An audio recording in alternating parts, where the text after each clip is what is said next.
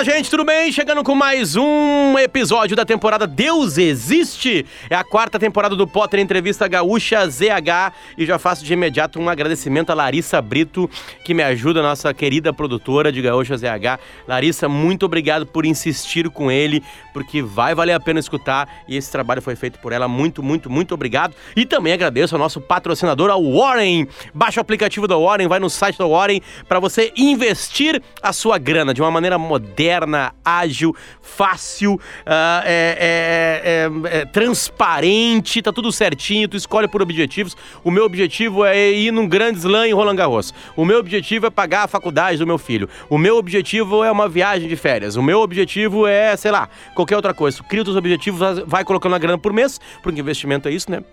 Tu coloca a grana por mês ali, vai criando aquele montante final, eles vão pegando teu dinheiro e vão trabalhando com a expertise deles e colocando teu dinheiro conforme tu quer que seja, que eu quero ações, aí tu vai para ações. Quer não, não quer ações, quer uma coisa mais tranquila, renda fixa, beleza, vai em renda fixa. Tu escolhe como é que tu quer ser, se quer ser, quer ser ousado ou não. E a Warren tá aqui com a gente, baixa lá. Se quiser procurar em, em Instagram, em redes sociais, é Warren Brasil, W-A-R-R-E-N.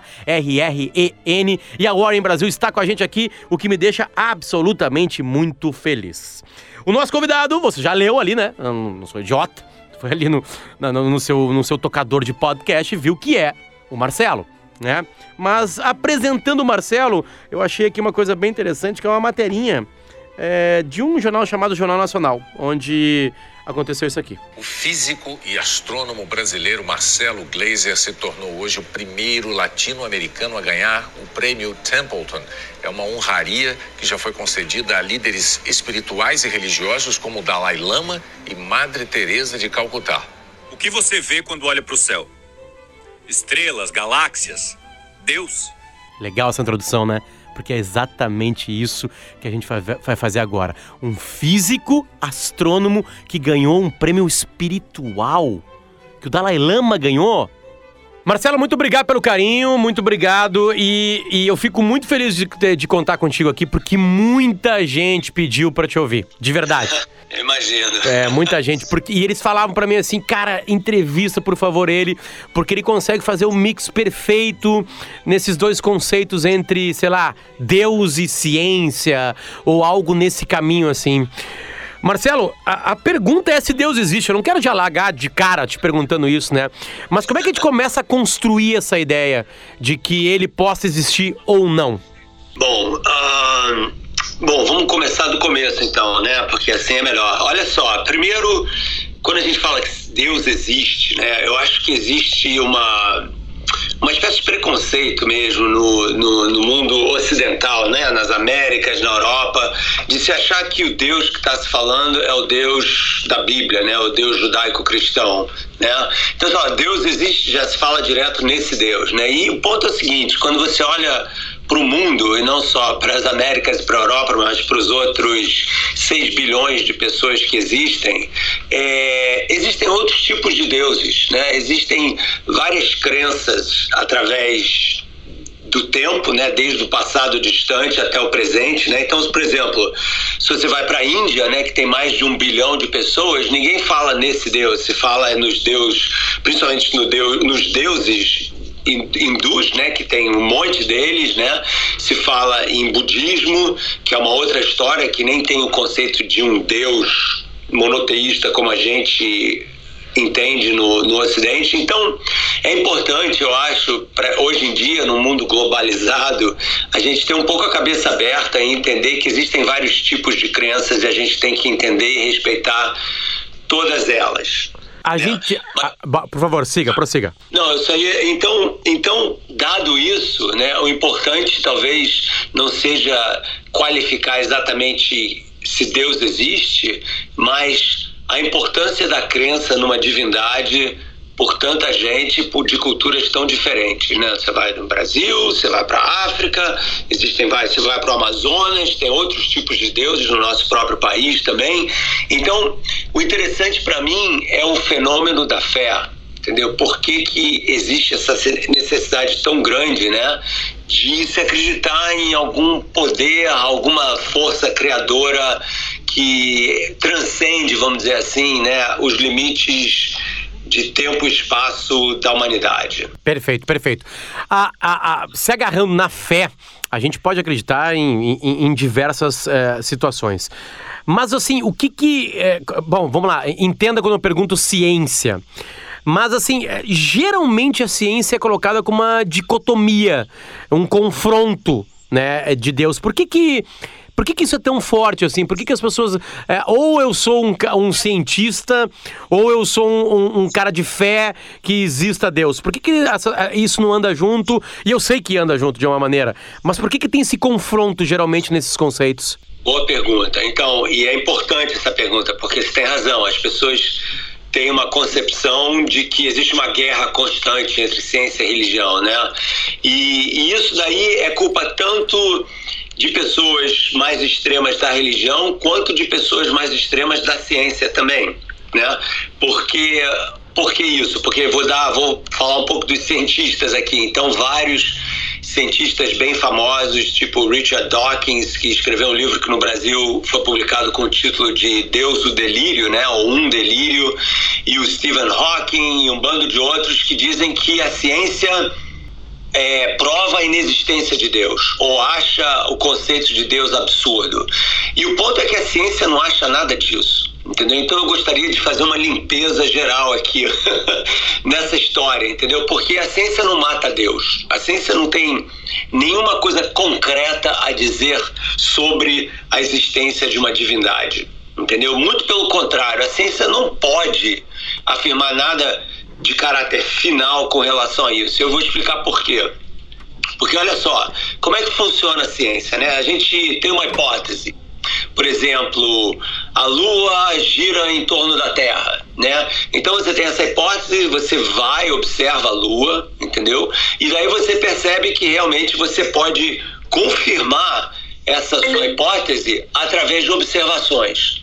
Se você não fizer isso, a sua hipótese não é uma hipótese científica, entendeu? Ela vira uma coisa mais especulativa, metafísica, que não tem nenhum suporte no discurso da ciência, né? Então, a questão de Deus, né? se fala, quando o Richard Dawkins diz que Deus não existe, ele está fazendo uma asserção, né? Está falando uma coisa que não tem o menor vínculo, desculpa, que não, ele está falando uma coisa, uma, uma, um vínculo que não tem o menor vínculo na no suporte de observação científica. Por quê? Porque a ciência não consegue nem provar, nem desprovar a existência de Deus, porque a gente nem sabe o que, que, é isso, entendeu? A gente não saberia como medir, como observar, porque não é uma coisa material e a ciência lida com os aspectos materiais do mundo. Então, se você acredita num Deus que é imaterial, que é imanente, transcendente, que não está em nenhum lugar no espaço, nenhum lugar no tempo, a ciência não tem nada a dizer sobre o assunto. Então, quando um cientista, tipo Richard Dawkins e os outros, né, a gente chama dos quatro cavaleiros do apocalipse, né, são quatro cientistas aí meio evangélicos da ciência, assim, meio radicais, né, os ateus super radicais, quando eles afirmam isso, eles não estão fazendo uma asserção científica. Muito pelo contrário, esse tipo de atitude é uma atitude baseada na fé deles, que é a fé na não fé. Entendeu? Sim. E para mim isso aí é uma contradição total. Tem uma, tem uma, uma questão que é muito absurdamente científica, que é tempo e espaço. E eu fiz essa pergunta para as outras pessoas que eu ouvi também aqui nesse, nessa temporada, que é quando a gente fala em Deus, a gente se agarra muito a um tempo né? Tipo assim, a gente tá agora, sei lá, tem três grandes religiões, por exemplo, né? Monoteístas, uh, o cristianismo, o islamismo e o judaísmo. E a gente esquece que esse planetinha aqui, ele já tem algum tempo, ele já teve... Tu chegou a citar agora, bom, por que, que a gente esquece de falar da Índia? Por que, que a gente esquece de falar da, de alguns locais da Ásia, né? Onde o budismo é muito forte. É, é, essa discussão sempre tem que entrar é, essa coisa científica chamada tempo e espaço é, é, é, é obrigatório, é, é, eu tenho que rebater. Deus existe quando? Eu posso. É a melhor resposta a se dar com essa pergunta? Olha só, eu acho interessante você mencionar isso, porque aí isso daí remete a gente à questão de por que deuses, né? Então, quando você olha historicamente para o passado da humanidade, né? Aliás, no meu primeiro livro que eu escrevi há um tempo atrás, chamado A Dança do Universo, eu começo o livro falando dos mitos de criação. O que, que, são mitos de criação? São histórias de criação do mundo de várias culturas diferentes. Então, Obviamente, a gente aqui está acostumado com o Gênesis, né? A primeira parte da Bíblia, você abre a Bíblia, a primeira coisa que a gente lê na Bíblia é como Deus criou o mundo, né? Faça-se a luz, etc, etc. Então, várias religiões diferentes também usam deuses, ou algumas não usam Deus nenhum, para tentar entender a ideia de onde a gente veio, né? Então, esse, isso daí é uma coisa interessante, porque esse ponto da onde a gente veio todo esse, todos esses mitos de criação são mitos que contam de onde surgiu o espaço e como começou o tempo. Até porque antes da existência da humanidade, né, antes da existência é, das transformações da natureza, né, obviamente o tempo meio que não existia. Né? Então, como disse lá o Santo Agostinho, né, quando perguntaram isso para ele, Primeiro tem uma resposta engraçada, né? Que ele, ele disse quando perguntaram o que, que Deus estava fazendo antes de criar o mundo, né? Aí ele falou, estava inventando o um inferno para botar pessoas que fazem esse tipo de pergunta. que maravilha. E depois ele falou o seguinte, não, cara, vocês têm que entender que a origem do espaço e a origem do tempo são coexistentes com a origem do mundo. Ou seja, quando surge o mundo, surge o espaço, surge o tempo também. Mas como pode acontecer uma coisa dessas? Né? Como que é possível né, a razão humana conceber a existência do espaço, a existência, a origem do espaço, a origem do tempo? O que, que se tem que fazer e o que, que as várias religiões fizeram? Elas criaram uma força sobrenatural, sobrenatural, sobre a natureza, por cima da natureza, que está além do espaço, além do tempo, que portanto é capaz, entendeu, de criar com poderes que vão muito além do que a gente pode entender o espaço e o tempo. Então essas religiões, a grande maioria, não todas, mas a maioria delas usa algum tipo de divindade para explicar de onde veio o mundo, né? E esse problema é o problema que a gente chama de o problema da primeira causa, né? Da onde que veio a causa que causa todas as outras causas, né? Porque quando você para para pensar, né? Você vê que tudo que a gente faz, né, nós seres humanos, é tudo com relação a causas, né? Por exemplo, ah, quero entrevistar o Marcelo Gleiser. Aí alguém me manda um e-mail, eu respondo, você me liga, a gente está conversando, causa efeito, causa efeito, causa efeito. Se você começar a perguntar, pô, da onde eu vim, né? Da onde veio o Potter? Ah, meus pais, ah, Brasil, planeta Terra, origem da Terra e do Sol. Eventualmente, essa cadeia de causa e efeito vai levar você até o começo de tudo, que a gente chama de primeira causa, né? A causa que não foi causada. Né?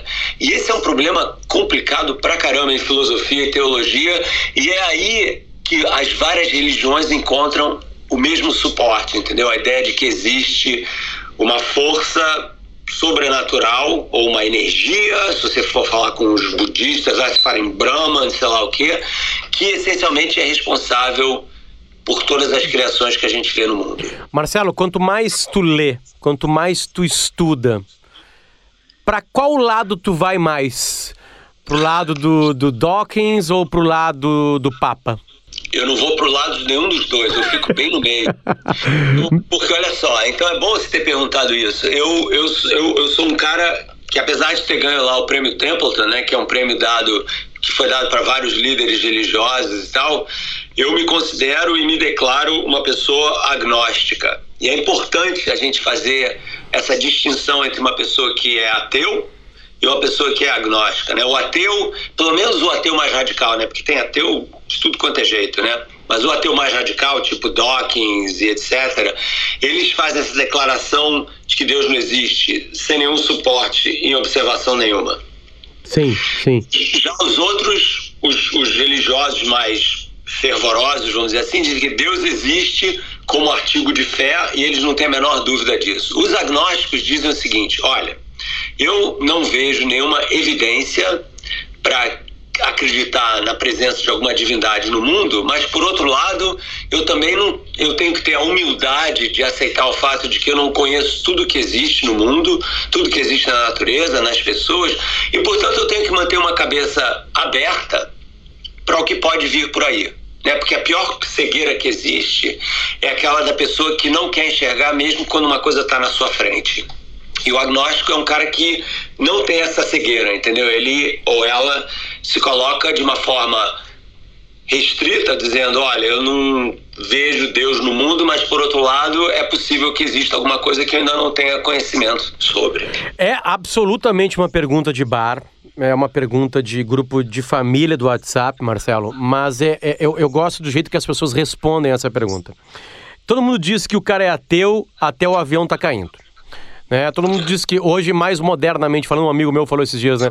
É, é, todo mundo diz que é ateu, mas quando a, o, o marido ou a esposa pega o celular e já começam a rezar, já começam a entrar em desespero, assim, né? Porque pode acontecer alguma coisa ali. É, é o ser humano, assim, no aperto. É, é, e, e, desculpa, eu, eu sei que é rala a pergunta, mas tu vai entender o sentido dela. Ele busca a ciência ou ele busca o sobrenatural? Ó, boa pergunta. Eu acho que, bom, primeiro, se o cara tá no avião ou tá usando o celular, né, sem ciência não ia ter nem avião nem celular. Então, é importante a gente qualificar esse, esse, esse ponto, né? Então, se você entra no avião é porque você confia na ciência, né? Porque você já pensou se os cálculos dos engenheiros e dos físicos estivessem errados, o avião ia cair, não ia voar, ia ser um desastre total. Então, obviamente, a gente tem esse respaldo aí. Mas é claro que o ser humano não é não tem uma dimensão só, entendeu? Você não pode ser um cara que é puramente racional. Podem até existir pessoas assim, mas eu imagino que sejam pessoas profundamente infelizes, né? E você não pode ser também completamente espiritual. Eu acho que na vida a gente tem que ter um equilíbrio, né? E a gente também tem que entender que na hora do sufoco, como você falou, né, o aperto emocional e tal, a gente tenta invocar o que a gente pode, né? O ser humano é um ser humano que tem uma capacidade de crer essencial à existência dele ou dela, né? Isso é uma coisa muito importante de entender, né? Nós, ao contrário de um cachorro, de uma baleia, né? Eles não têm uma religião que a gente saiba, né? A religião do cachorro é comida, né? E os donos são assim os provedores de comida e tem aquela relação super legal entre o cachorro e o dono e tal mas eles não creem num Deus, né, e tal. E a gente crê, porque a gente é uma, é um animal muito estranho, entendeu? A gente é um animal meio paradoxal, porque ao mesmo tempo que a gente sabe que a gente é animal, né, que a gente tem que comer, que a gente tem que ir ao banheiro, que a gente um dia, a gente também sabe que um dia a gente vai morrer. A gente tem essa essa consciência da nossa mortalidade. E essa consciência da nossa mortalidade confunde a gente pra caramba, né? Porque a gente a maioria das pessoas que estão bem emocionalmente gostam da vida, né? A gente gosta de viver, viver é bom pra caramba, né? É um barato você poder amar alguém, você jogar alguma coisa com os amigos, você se divertir, né? Você beber uma cerveja, você tá no bar fazendo essas questões existenciais e tal. Então, vivida é muito bom, né? Viver é uma coisa muito boa, mas você saber que é uma coisa temporária, é muito difícil, né, da gente aceitar. Então, é óbvio que a gente vai ensaiar um monte de cenários alternativos aí para que a gente possa se preparar para o fato de que um dia essa vida vai terminar. E será que é o fim de tudo? Será que é o começo de alguma outra coisa, né? E aí vem a inventividade, a imaginação humana. E eu acho que cada ser humano responde a isso, entendeu? De uma maneira muito pessoal e muito subjetiva, né? E Contanto que a pessoa esteja feliz com as escolhas que ele ou ela estão fazendo com relação a isso, por mim tudo bem. Né? No meu caso, né, você pergunta, imagino que você queira saber o que, que eu acho, né? Eu acho que se o avião cair, entendeu? É, e eu estiver dentro dele e saber que eu vou morrer, a coisa que mais, mais, mais vai me desesperar não vai ser a minha morte imediata, porque aí morreu, acabou, né? Pelo menos para mim, mas vai ser a dor que as pessoas que me amam vão sentir quando eu me for. Esse para mim é o problema. E naquela queda, é, tu, tu, tu, a, a, fé aparece, o, o, o, o que, que mais, assim, é, exatamente naquele momento, assim, o que mais aparece. Eu, te pergunto isso, até, até foi uma coisa engraçada, que eu perguntei pro Leandro Carnal isso aqui, e ele disse que, que viveu já uma situação como essa, num aeroporto, chegando num aeroporto da África, e que ali ele, ele viu o quanto ele não se agarraria, né, em, em, em uma força maior. Ele foi, ele foi bem cético, assim, bom, beleza, tá caindo, é isso, vamos lá, acabou, que pena que foi aqui, porque eu tinha mais um monte de coisa para fazer. Mais ou menos essa foi a resposta dele. Mas aquele momento de desespero mesmo, assim, o, ser humano tende a, a, a, Porque a expressão ai meu Deus, ela, ela aparece nesse sentido, mas não quer dizer que saia só da boca de alguém que tenha fé. Mas aquele momento do Glazer ali sozinho com ele mesmo, o que vem na cabeça dele? Pô, vem um desperdício de vida. Entendeu? Eu acho que. Eu também acho que eu, eu seria mais parecido com essa pessoa aí que você falou. O Leandro Carnal. Sim. Ah, foi o Leandro. Foi o Leandro, ah, foi o Leandro, foi o Leandro. Ah, eu acho que seria mais. Eu realmente não ia dizer, ah, então tudo bem, agora eu vou, a minha alma vai encarnar em alguém, vai viver para sempre, etc. O meu negócio não é esse. Eu acho que para mim a grande tristeza da morte é perder vida Perfeito, perfeito. Marcelo eh, Glazer, agnóstico. O que, que te transformou em agnóstico? A filosofia, uh, Santo Agostinho, por incrível que possa parecer, o laboratório, a, a, a, a, Bíblia te transformou em agnóstico. É, qual é o teu caminho para chegar nisso? Qual foi o teu caminho para chegar nisso? Bom, então, um pouco da minha história. Quer dizer, eu nasci no Rio de Janeiro, né, numa família judia, então eu tive uma formação tradicional do Antigo Testamento, né, de ler lá o Gênesis, etc., e Moisés, os escravos do Egito, no, o Arca de Noé, essas coisas todas. Eu fui para a escola até os, deixa eu ver, até os 14 anos estudando isso e ainda, né? Então eu tive essa formação, mas eu nunca fui uma pessoa que acreditei naquele Deus. Eu sempre vi, pelo que eu me lembre, pelo menos, pelo contrário, eu tinha o maior medo daquele Deus, entendeu? Eu acho que as memórias que eu tenho de garoto, quando eu ia na sinagoga, né, que é a igreja dos judeus, para quem não sabe, é, era, era, mais uma, era, uma, era mais uma lembrança de medo, do medo que eu tinha do rabino, em vez de ser uma figura que era confortadora, ele me parecia uma pessoa que me amedrontava, entendeu? Eu, um garoto de 9, 10 anos. E depois, um outro ponto fundamental aí na minha história é que eu perdi a minha mãe quando eu tinha 6 anos de idade, de forma trágica. E essa perda transforma a cabeça de uma criança de uma maneira completamente irreversível, que mostra que a vida é finita, que a morte é uma coisa presente na vida da gente. Só que nenhuma criança merece isso, entendeu? Você não precisa saber dessas coisas quando tem seis anos, mas eu soube. Então, para mim, o mistério maior não era a existência ou não de Deus, mas era por que, que a gente morre e o que, que significa o tempo. Né?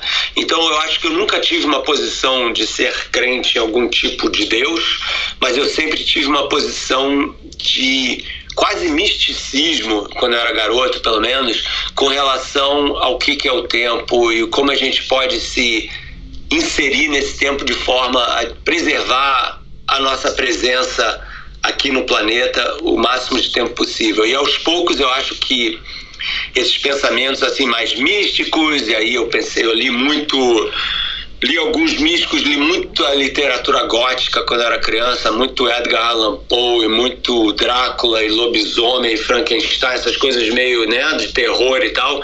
Eventualmente tudo isso foi focado na minha carreira acadêmica, um físico que trabalha justamente na natureza do espaço e do tempo.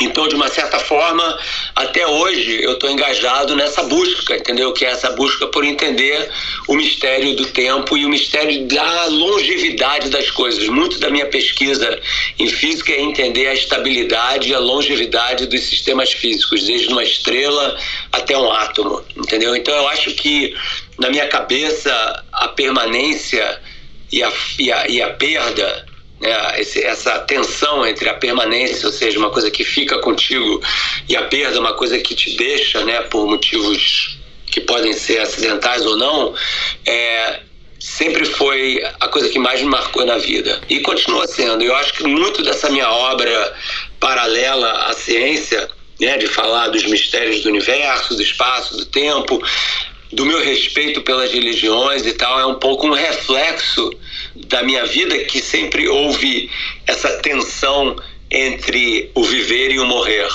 Perfeito. É, com seis anos de idade, nada pode ser maior do que uma perda que tu teve. Depois, e, aí tu teve uma percepção muito agradável para uma criança de seis anos de idade, né? De, da, daquela perda trágica. É, depois disso, a, a religiosidade, o sobrenatural apareceu na tua vida para te acalentar. É, tu teve, é, sei lá, É, não estou falando cinematogra cinematograficamente, mas tu teve intimamente contigo mesmo, assim, respiros da tua mãe, tu teve carinho da tua mãe. Como é que começou a ser a figura dela é, na tua vida depois de uma coisa tão trágica como essa? Boa pergunta. Eu sempre dizia, eu me lembro de dizer isso até como adolescente já, dizer se você não tem uma mãe, você inventa uma, entendeu? E, e, e eu meio que dado o pouco que eu soube dela, né, e obviamente a família que vai me, quando a família me contava dela, me coloria muito a história, vamos dizer assim, eu meio que inventei uma mãe e, e eu percebi quando eu era adolescente que eu estava assim numa adolescência meio dark, entendeu? Meio sombria e tal. Eu descobri que eu tinha duas opções na vida, entendeu? Um caminho que se bifurcava mesmo. Ou eu ia pro lado dark, pro lado da depressão, da perda, porque eu, aquela coisa da vítima, entendeu? Ou eu ia pro lado da luz, pro lado da vida, pro lado da energia, pro lado de viver uma vida da qual ela ficaria muito orgulhosa de ter um filho que viveu essa vida. Então eu acho que eu tive a luz e o apoio emocional de várias pessoas de poder ter escolhido esse lado da luz. E hoje eu me considero isso, me considero um guerreiro da luz, entendeu? E meio que dedico muito da minha vida a ela, no sentido de ter vivido com uma intensidade que eu tenho certeza que ela teria vivido também se ela tivesse podido viver, entendeu? Então, para mim, a minha vida é um símbolo da vida que ela poderia ter tido. Tem algum tipo de comunicação, não estou falando esotérica ou qualquer coisa em cima disso aí, contigo mesmo, assim, tem, tem dentro teu, de ti, assim, algo, um grande prêmio, uma grande venda, um best-seller, momentos de alegria, até momentos de tristeza após isso, assim, tem, tem isso, assim, essa coisa quase, eu não, sei usar a palavra, mas eu vou usar como religiosa, mas tu bota entre aspas com ela, assim, porque isso é uma coisa que a gente vê muito, que até as pessoas que conversaram comigo falam muito disso, né, de de ter essa coisa com, com algo maior, que aquela pessoa que, que não está mais aqui. Tu tem isso ainda com ela? Tenho. É, então, obviamente, eu acho que a gente cria espaços na nossa cabeça, né, na nossa consciência, em que essas pessoas que são tão essenciais na tua vida, né? Nada mais essencial do que seus pais, obviamente. Elas ocupam um espaço muito grande no teu inconsciente e eu acho que essas conversas elas aparecem de vez em quando. Então, eu me lembro quando eu estava lá no Metropolitan Museum em Nova York, em Nova York recebendo Templeton, entendeu? Eu olhei para a audiência e eu visualizei a presença tanto dela quanto do meu pai no palco entendeu? No palco não, desculpe, no, no público, né? Porque eu queria tanto que eles estivessem lá presentes. Né? Aí eles ah, mas eles estão de alguma forma. Eu falei, ótimo, que estejam, entendeu? Mas na minha cabeça existia essa representação da presença deles ali naquele momento que é um dos momentos mais importantes da minha vida adulta. Né? Então, com certeza, essa conversa ela vai e vem. e, e isso é um choque para um físico, Marcelo? é um choque para um cara que, que, que foi que consegue ter respostas muito mais próximas assim da do porquê que a gente está aqui, né? A gente tem grandes gênios físicos na história. É, é, um pouco de choque, assim, tipo assim, cara, como assim? Tudo que eu estudei, tudo que eu tenho certeza de alguma maneira, né? E, e, e outras coisas que eu tenho tanta certeza de não saber. É um pouco de um choque para ti ter essas coisas um pouco, de novo, entre aspas, sobrenaturais? Um não é um choque de jeito algum, porque é, eu, o ser humano, como eu estava falando antes, né, é um bicho muito complexo, entendeu? Então, obviamente, a gente, eu como físico, né, eu, eu, eu estudo os aspectos materiais do mundo e faço isso de uma forma complexa, com muita matemática, com muita disciplina, etc. e tal. Mas eu não sou só isso, ninguém é só isso, entendeu? Nós somos múltiplos, nós somos muitos tipos de pessoas ao mesmo tempo, entendeu? Então, eu acho que não existe uma inconsistência, uma incoerência, contanto que eu não misture as coisas, entendeu? Você tem que saber compartimentar. Então, o meu trabalho como cientista tem um aspecto técnico, matemático, concreto, que lida com questões, com grandes questões, a origem do universo, a origem da matéria, etc., a origem da vida, mas não mistura essa, esse enfoque concreto da ciência, entendeu? Com um aspecto mais transcendental ou, ou espiritual que eu me relaciono, por exemplo, com a natureza ou com o meu passado e com as pessoas que já se foram, entendeu? Eu acho que são duas coisas que eu mantenho bem diferentes. Por outro lado, eu diria o seguinte, né? Existem muitos cientistas, muitos cientistas, isso é uma coisa que a gente não falou ainda, que são pessoas religiosas e que para eles e elas quanto mais eles aprendem sobre o mundo, melhor eles entendem o plano de Deus, vamos dizer assim. Então, contanto que essas pessoas também não misturem, entendeu, a ciência e a religião delas, eu acho que não existe um conflito. O conflito aparece quando uma pessoa tenta usar a ciência para fazer declarações que ele ou ela não sabem mas que tem um caráter religioso, tipo, a ciência provou que Deus não existe. Isso é uma besteira. A ciência não tem nenhum objetivo de provar que Deus existe ou não existe. Ou vice-versa, quando pessoas religiosas acham que a religião tem alguma coisa a dizer sobre o mundo, sobre ah, a teoria da evolução não existe, vamos adotar o criacionismo porque a teoria da evolução está errada. Não tem nada errado na teoria da evolução, entendeu? Então, quando existe esse tipo de crise de interferência, aí é que o conflito aparece. Mas em princípio, sabe, você pode ser uma pessoa profunda, você pode ser uma pessoa profundamente espiritualizada e ter uma carreira científica muito boa. No meu caso, em particular, o Einstein era assim. O Einstein era uma pessoa que entendia esse aspecto espiritual da humanidade, ele chamava de mistério, entendeu? Ele dizia que para ele a emoção mais profunda que a gente pode sentir como ser humano é o mistério, com M maiúsculo, né? Ele dizer que o mistério, ou seja, a relação com o desconhecido, né? Porque se você parar para pensar, a ciência é uma conversa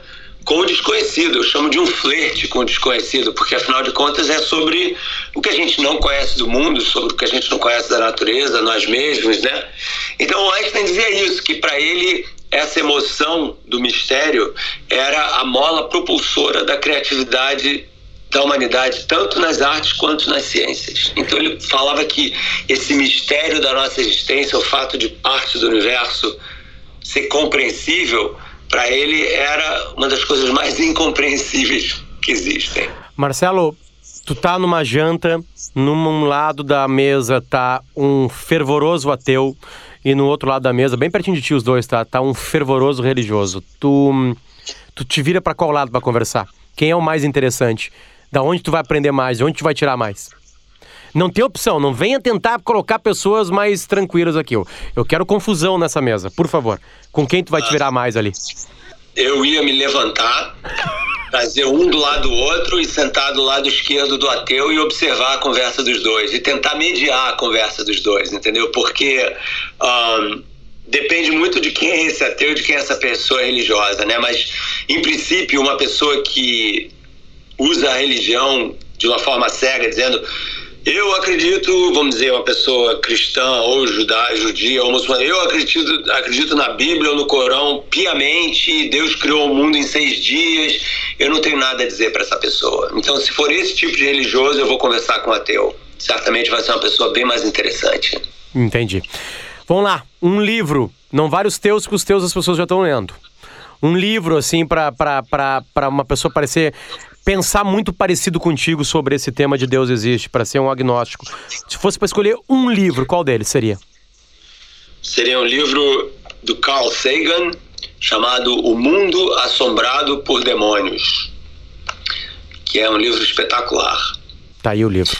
E se fosse para escolher alguma parte da Bíblia, qual a parte mais legal? eu acho que Gênesis 1 e 2. Gênesis 1 e 2, é. É Legal. claro, porque eu trabalho nessa área, né, de origem do universo da vida, então para mim são as artes mais interessantes ali, vamos dizer. Perfeito. Marcelo, agradeço muito. Eu já sabia que a audiência tinha razão e fico muito feliz de ter conversado comigo, de verdade mesmo. Obrigado pelo carinho e pelo teu tempo, principalmente, né? O, tempo de um físico, ainda mais tão premiado como tu, assim, deve ser muito importante, então muito obrigado. Nada, pode aí, pô, põe aí um pô, você está falando meu, as pessoas estão lendo meu livro, mas o Caldeirão Azul que eu acabei de Acabou lançar. de lançar né? É, faz uma. dá uma força aí que tá precisando, que as pessoas no Brasil só leem Harari agora, entendeu? Então, tá dado o recado sobre o Caldeirão Azul. Obrigado, Marcelo. Um beijo. Um abraço. Até mais, cara. Tchau, tchau. Foi então aí, gente. Este é o Potter Entrevista. Muito obrigado pela audiência até aqui. O Potter Entrevista volta na semana que vem, perguntando ainda para pessoas espetaculares se Deus existe ou não. Tem gente que acredita, tem gente que não acredita, tem gente que é agnóstica, tem gente que é ate, ateu, ateu, ateu, ateia. É, gente é feminino, né? Gente não é teu, é chateia, não sei Couto. Aliás, essa voz que vocês ouvem ao fundo é de Carlos Couto, o mago, o cara que melhora tudo que acontece aqui em, em, áudio. Se a gente tem uma das melhores qualidades, uma das, uma das qualidades mais altas de podcast do Brasil é devido a esta pessoa aqui, Carlos Couto, há gerações trabalhando com áudio, um mestre gravado. Aliás, isso aqui é gravado num. Um Neumann, uh, feito na Alemanha Oriental. Isso. Só isso para vocês, tá? Guerra Fria tá aqui. Diz passagem, tá? E aí o Warren tá com a gente, o Warren Investimentos, como eu falei no começo do programa, entra no aplicativo deles, entra no site deles e faz. Vai para lá transparente, cristalino, uh, legal de fazer, fácil e a tua grana muito bem investida. Certo, gente? Valeu, um beijo para vocês. Um beijo para Warren, um beijo para Larissa Brito que produziu o programa, um beijo para o Couto que editou e principalmente para vocês que nos ouvem, porque o Potter Entrevista tem essa graça. Eu falo muito pouco, o entrevistado fala pra cacete e aí você chega à sua conclusão ouvindo.